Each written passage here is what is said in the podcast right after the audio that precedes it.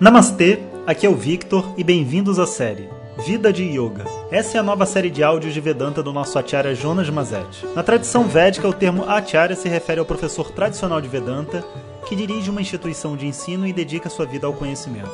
Jonas Mazet é formado pelo curso de três anos do Swami Dayananda na Índia e hoje dirige seu próprio Instituto de Vedanta no Brasil. O seu propósito com esses áudios é permitir que as pessoas possam saborear o néctar do conhecimento e, quem sabe, despertar para uma nova liberdade. Om Namaha Harihi Om Bom dia pessoal. E gravando o áudio de hoje para vocês no meio de uma viagem, mas não queria deixar de gravar porque estamos nessa pegada do vida de yoga.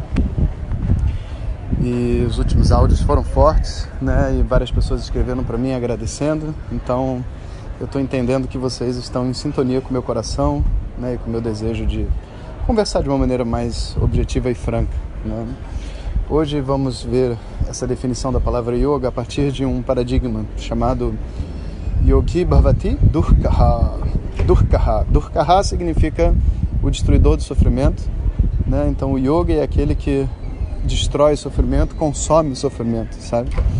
E é uma perspectiva um pouco diferente das outras que a gente veio vindo, porque a gente ainda não conversou muito sobre isso, mas por dentro dessa que a gente chama de uma vida de yoga, né, existe a proposta de um contato interno, ou seja, um contato com as nossas emoções, um contato com a nossa criança interior, um contato com os nossos desejos, um contato com os nossos sonhos, um contato também com as nossas necessidades fundamentais humanas, sabe?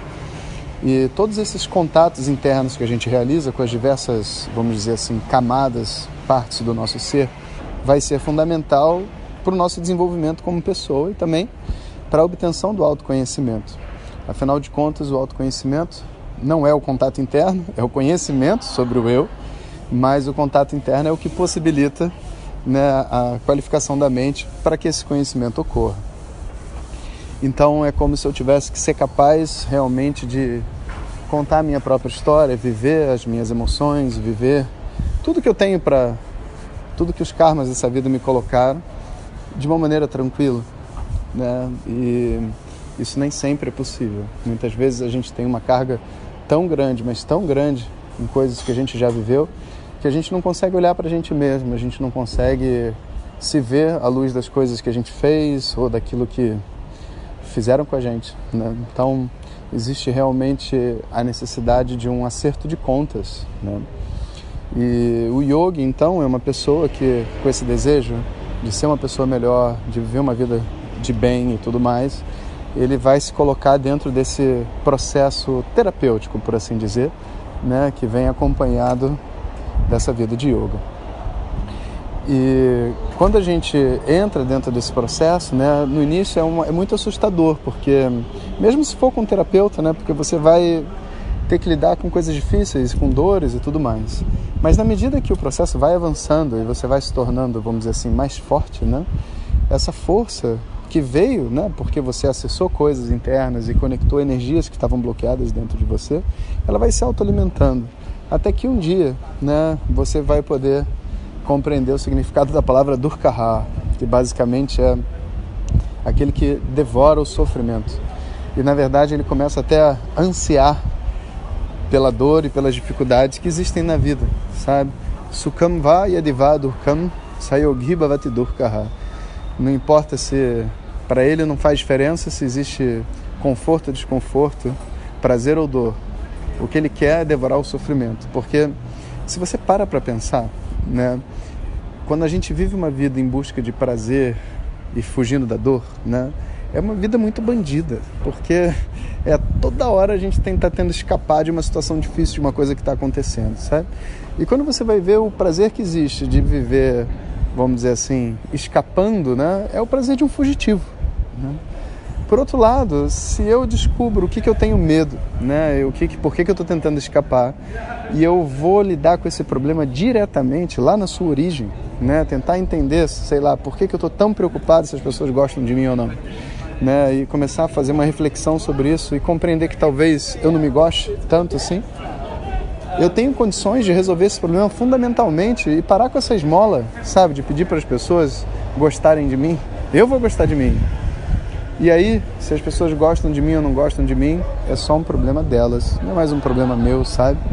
Então, essa aprofundada que faz com que a gente saia do jogo de opostos da vida e entre para uma, uma compreensão mais fundamental do ser, né? É o que a vida de yoga propõe. Mas para isso, putz, é muito complicado, porque a pessoa tem que ser capaz de passar por muitos paradigmas e dentre eles, o mais difícil que existe é essa essa, essa pose, sabe, que o ego faz diante do mundo do yoga, diante do seu próprio processo de evolução espiritual, sabe? Às vezes eu pego pessoas que já estão assim em fim de vida, né, 60, 70 anos e viveram uma vida é, de devoção e de, de entrega a causas sociais, a, a sabe, a, a, doutrinas, doutrinas às vezes no espiritismo, às vezes em outros lugares, assim, não importa onde, sabe? E quando você vai conversar com a pessoa, a pessoa ainda é um poço de ego, falando das grandes coisas que ela fez, a quantidade de meditação que ela já fez, e a quantas pessoas ela já ajudou, e como a vida dela é incrível, sabe? Parecendo até que ela quer um, um, um elogio, né? Parabéns por ter ajudado muita gente, você é realmente incrível. E quando você vai ver, né, isso é um bloqueio, porque tipo assim, por que, por que, que existe essa necessidade tão grande dentro da gente, sabe, de ficar indo atrás de ser uma pessoa incrível mesmo dentro da espiritualidade, sabe? É uma coisa triste, né? Mas é do jeito que é.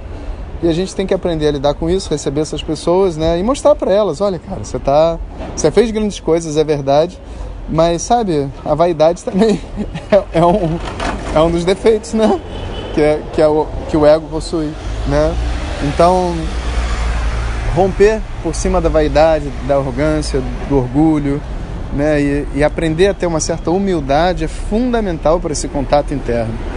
E quando esse contato chegar, você vai realmente ser humilde, porque você vai entrar em contato com as suas dores e com, a, vamos dizer assim, a pior parte de você mesmo, né? E, e você tem que fazer as pazes com essa pior parte.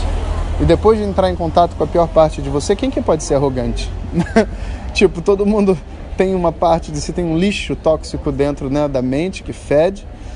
E se você tem consciência disso, quem que pode realmente, sabe, se achar superior a alguém? A gente é só parte de uma tradição, compartilha o pouco que sabe, com o intuito de que outras pessoas também possam viver a liberdade que a gente vive. Nada mais do que isso. Ninguém é superior a ninguém, ninguém é melhor do que ninguém sabe? Mas até o dia que eu me tornar um Durkahar, até o dia que eu estiver pronto para devorar o meu sofrimento e encarar, né? O yoga ainda está numa fase inicial. Ou seja, quando a gente compreende esse mergulho que a gente precisa fazer e essa reconciliação interna, significa que o nosso processo já está chegando num ponto mais profundo, né? E eu queria deixar essa reflexão com vocês e, na verdade, um convite até para vocês se aprofundarem, sabe? Para vocês procurarem o caminho que vai ser necessário para o aprofundamento da vida de yoga em vocês. E eu sei que para ninguém dói quando eu falo que o ego atrapalha, porque todo mundo sabe que atrapalha mesmo, entende? Mas eu sei que nem todo mundo está afim de encarar isso, entende? Então, esquece. Se você acha que está complicado, esquece. Mas compreenda, sabe? Essa vida e esse caminho de yoga não foi feito para a gente ser especial. Foi feito para a gente descobrir o prazer de ser uma pessoa normal.